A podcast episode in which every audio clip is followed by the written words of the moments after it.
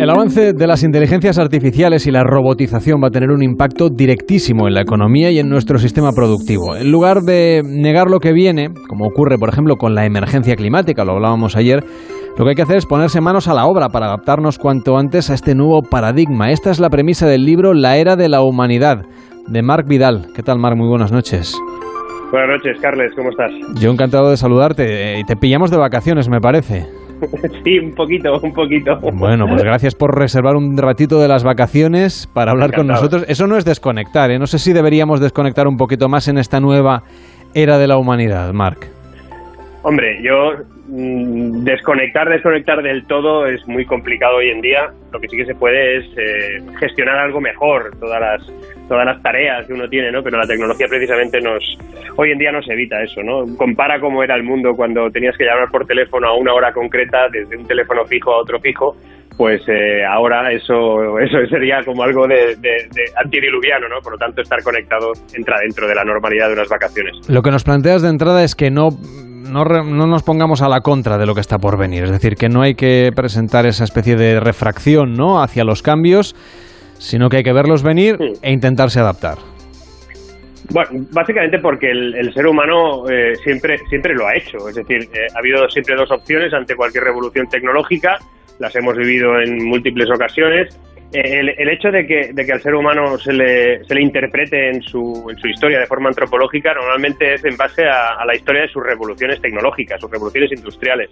Si nosotros comparamos otros momentos de la historia en la que, no sé, la primera revolución industrial, cuando entraban las máquinas de vapor en las fábricas textiles en el sur de Londres, pues se expulsaba a los trabajadores inmediatamente que estaban allí por una máquina que era capaz de hacer lo que ellos hacían más rápido, más eficiente, no se equivocaban, no hacían huelgas.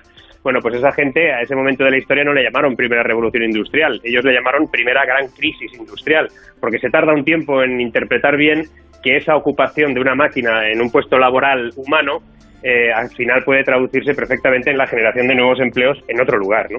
Ahora estamos en la época del teletrabajo, todavía sostenido por la pandemia, pero da la sensación de que lo que decían sobre todo algunos gurús al principio, ¿no? que esto había venido para quedarse, etcétera, etcétera, que las empresas están volviendo a la presencialidad a la velocidad que más o menos la pandemia va permitiendo.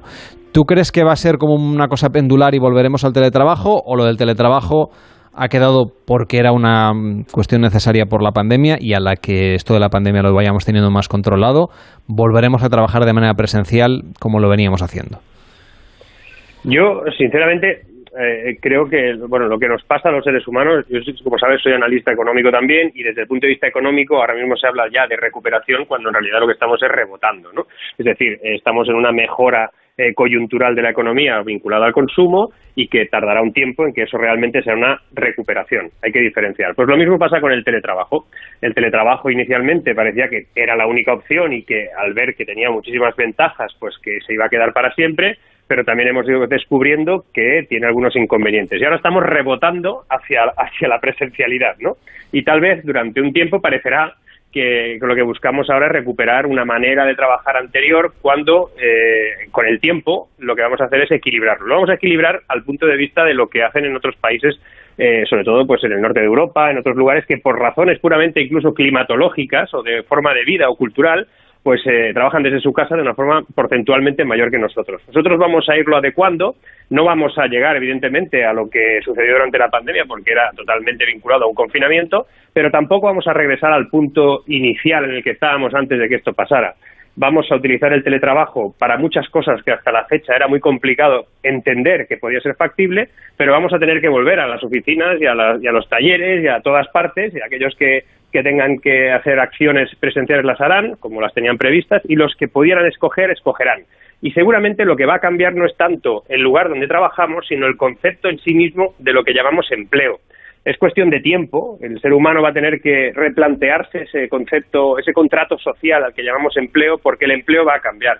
Y si vamos interpretando algunas de las grandes decisiones de algunas de las grandes empresas de este mundo que han dicho que hay que volver a la oficina, también han dicho que volviendo a la oficina lo que no se va a volver es con horarios, o que no se va a volver en el planteamiento anterior, sino que vamos a trabajar de un modo distinto y va a ir más vinculado seguramente a proyectos, seguramente a la gestión cumplida, a diferentes aspectos que hasta la fecha pues no se interpretaban así, que estaba eh, vinculado a horarios, estaba vinculado a una agenda.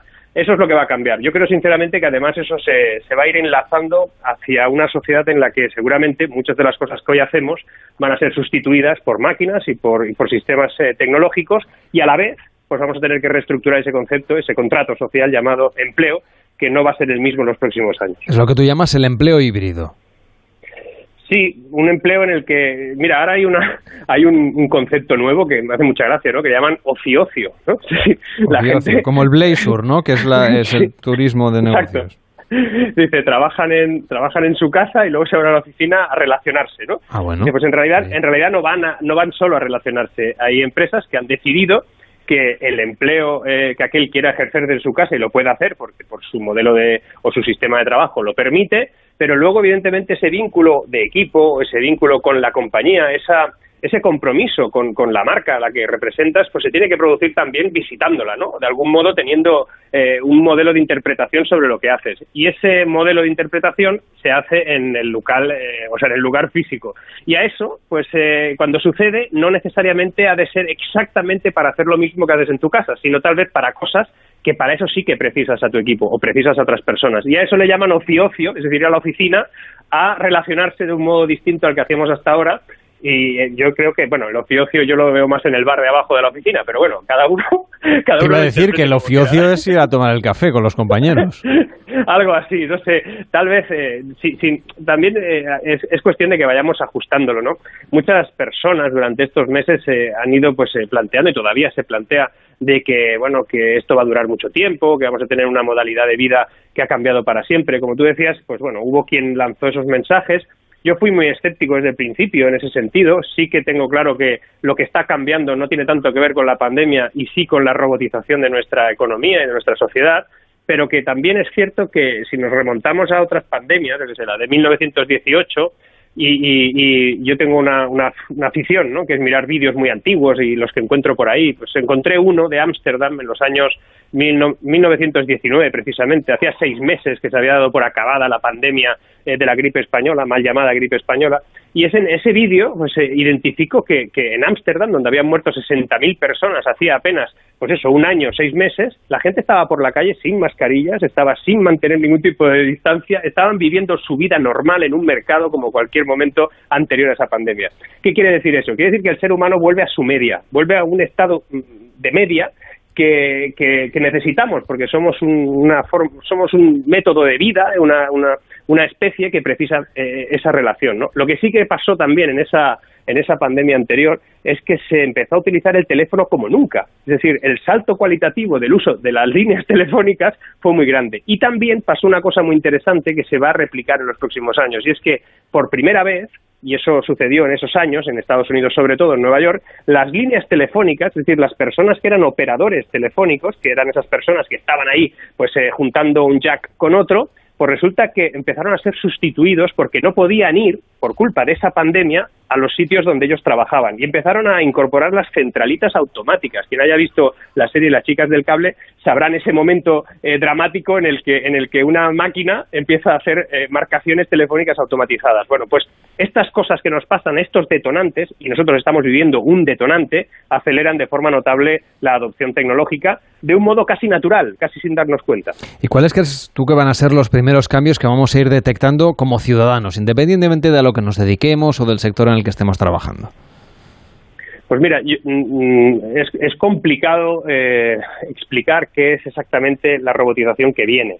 Básicamente porque la robotización que viene se va a parecer más a, a, lo que sucedió cuando empezaron a incorporarse los cajeros automáticos en los bancos que no a ninguna película de ciencia ficción que hayamos visto en la que un humanoide con forma normalmente femenina, ¿no? que es una cosa curiosa que también habría que estudiar, pues acaba eh, hablando con nosotros y tiene una voz humana y que parece que estás ante, ante una especie de ser humano replicado. ¿no? Bueno, pues las series, eh, las películas, los libros de ciencia ficción no representan bien lo que va a pasar. ya digo, se va a parecer más al momento en el que unos, robots llamados cajeros automáticos empezaron a incorporarse en nuestra vida de forma más o menos naturalizada porque vimos que era efectivo poder ir a cualquier hora, sacar dinero de cualquier lugar sin tener que esperar a que se abriese ese banco, ¿no? Bueno, pues eh, no se han hecho películas sobre cajeros automáticos porque realmente tiene muy poco glamour hacer una película sobre cajeros automáticos asesinos y era más fácil hacerlo sobre, sobre ex máquina o sobre inteligencias artificiales muy, muy reconocibles. Bueno, pues poco a poco vamos a ir naturalizando objetos,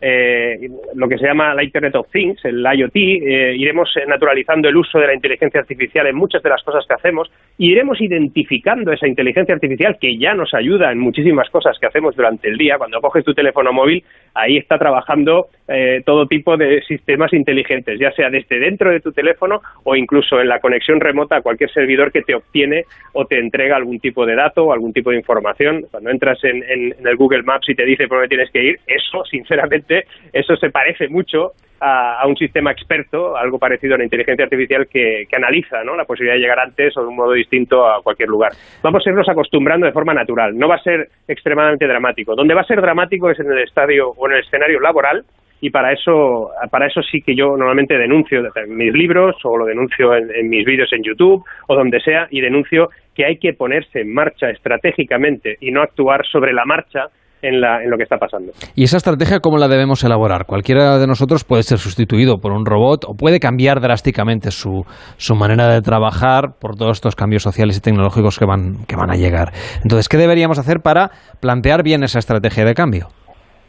Pues eh, eh, primero aceptarlo. ¿eh? O sea, eh, normalmente todo el mundo piensa, y yo hablo con muchísima gente, he trabajado en, muchos países y he visto pues, las diferentes maneras de afrontar este, este momento que en otros lugares ya se ha producido o se está produciendo a la velocidad mayor.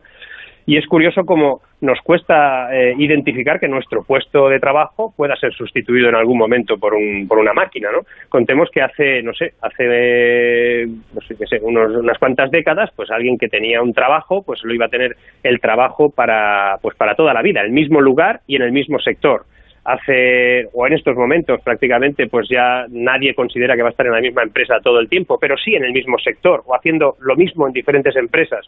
En los próximos años lo que vamos a tener es gente que va a hacer cosas distintas en empresas distintas cada cinco o diez años. Imaginemos un caso, una persona que se dedica pues a ser cajero en un supermercado dentro de unos años su empleo evidentemente va a ser sustituido por un cajero automático en el que tú puedas eh, pasar tu producto o incluso ni eso, ¿no? Simplemente recogerlo y que quede identificado en tu teléfono móvil como pasa en Amazon Go. La cuestión es que esa persona pues tendrá que reciclarse, tendrá que reinventarse, tendrá que formarse, tendrá que hacer muchas cosas. Cuando esas cosas las haga, pongamos el ejemplo de que es una persona eh, pues con ciertas habilidades eh, tecnológicas o de conducción y hace un curso o hace un, no sé, lo que sea sobre la conducción de drones, ¿no? estos aparatos que vuelan por ahí. Bueno, resulta que ya pues tiene un nuevo empleo, que es tecnológico y que ha sustituido el que tenía anteriormente, pero resulta que los drones dentro de 15 años van a ser automáticos, autónomos, van a circular sin que nadie los conduzca esa persona tendrá que volverse a reinventar, a reciclarse, a formarse. Conclusión. Lo más importante en esta vida, en la que viene a partir de ahora, es primero tomárselo como un desafío personal. Eh, la pregunta que cada uno de nosotros tiene que hacerse, yo me la hago casi todos los días, es cuántas de las cosas que hago hoy, dentro de cinco años, las va a hacer una máquina porque en lo que vaya a hacer una máquina quiere decir que lo va a hacer mejor que yo, más rápido que yo, de forma más eficiente y no se va a equivocar nunca. Entonces, aquellas cosas que no haga esa máquina son las que yo tengo que seguir preparando, porque son las que de momento ninguna máquina va a ser capaz de sustituir. Y aquello que una máquina sea capaz de sustituir tiene un valor incalculable. Tengo que reforzar aquellas habilidades que ninguna máquina pueda, pueda utilizar o sustituir, ¿no? Y estoy refiriéndome a habilidades que son humanas, las de siempre, y que a veces no las ponemos en marcha, ¿no? Desde la creatividad, el sistema de pensamiento crítico, los modelos de trabajo en común, colectivamente, todas esas historias que a veces decimos, bueno, es que eso, eso es para otro, pues no, va a ser para todos. Entonces solo van a quedar a salvo los directivos, ¿no? Que esos van a seguir haciendo. No, no, ¿Y esos tampoco? No, no, no. A ver, ¿qué, va a pasar, ¿qué va a pasar con ellos? hay una hay empresas ya por ejemplo hay una empresa eh, que está en Japón me parece que es otra en Corea del Sur hay varias empresas ya cuyo cuyo CEO cuyo director general es un es un software y el consejo de administración se reúne alrededor de hipotéticamente y de forma metafórica de un robot que es el que tiene el voto de calidad, el que determina las estrategias empresariales de esas compañías, que por cierto, algunas de ellas se dedican, algunas a la inversión, otras a, a otras, a otras tareas, pero esas empresas, todas, todas, ¿eh? han incrementado sus beneficios de forma importante. ¿Qué quiere decir eso? Que eh, el que considere que su empleo, simplemente por el hecho de que manda sobre otras personas, está garantizado, pues eh, a menos que realmente sea el, bueno, que quieras eh, no ser competitivo algún día, porque puede haber alguien que diga, no, es que yo soy el jefe, jefe absoluto de mi empresa, a mí no me sustituye ninguna máquina, bueno, pues probablemente tu competencia sí lo haga y cuando lo haga a lo mejor es más eficiente que tú. Con lo cual, tal vez lo que tú tengas que hacer es estimular otro tipo de habilidades, como decía antes, que tengan más que ver no tanto con la capacidad de gestión o con la capacidad de dirección, sino tal vez con modelos intuitivos, con la creatividad humana aplicada a esa tecnología que va a trabajar, etcétera. Nadie, nadie tiene su empleo garantizado. En, el peor de los casos, quien tiene garantizado su empleo son empleos que ahora consideramos de escaso valor o que tienen un acabado puramente humano, pero que no, no le damos un, sentido de valor añadido, porque al final eso no tendrá eh, posibilidad de ser sustituido por una máquina, porque una máquina será más cara que esa persona, porque cobran muy poco. Es decir, eh, el riesgo al que nos podemos eh, abocar es a crear dos espacios, uno de personas trabajando trabajando en cosas que estén muy mal pagadas y luego otras que tengan una vinculación por formación o por capacidades o por lo que sea o porque lo vieron venir vinculada a la tecnología que estará eh, dirigiendo y que estará estructurando ese trabajo en otro ámbito muy bien pagadas. El riesgo de perder la clase media existe, de hecho lo explico en el libro, y, o por lo menos estrecharla y que realmente quien tiene la función, la necesidad y la, y la y la obligación de que esa transición que se va a producir en los próximos 10, 15 años no sea un trauma, eso está en nuestros gobernantes. Y lo grave es que esos, nuestros gobernantes se pasan el día hablando de cosas muy distintas a estas mientras todo esto está pasando. En el último debate electoral que pudimos ver hace, no sé, hace un par de años, la palabra digital apareció en el minuto 131, que estaba fuera de programa ya. la cosa la cosa es grave, ¿no? Y cuando hablan de los fondos Next Generation y todas estas historias, creo que hablan más porque es un claim, un eslogan muy bueno y que consideran que eso, pues oye, vende mucho, pero no tengo muy claro que tengan realmente claro qué es lo que van a hacer con ese dinero. ¿Es la era de la humanidad la que está por venir? No, la que está llegando ya, la que ya está aquí con nosotros, es lo que nos describe Marc Vidal. Gracias, Marc, por estar con nosotros y que vaya bien. Buenas noches. A ti, Carles, a todos, un saludo. Buenas noches. Un saludo, buenas noches. Ya sabéis que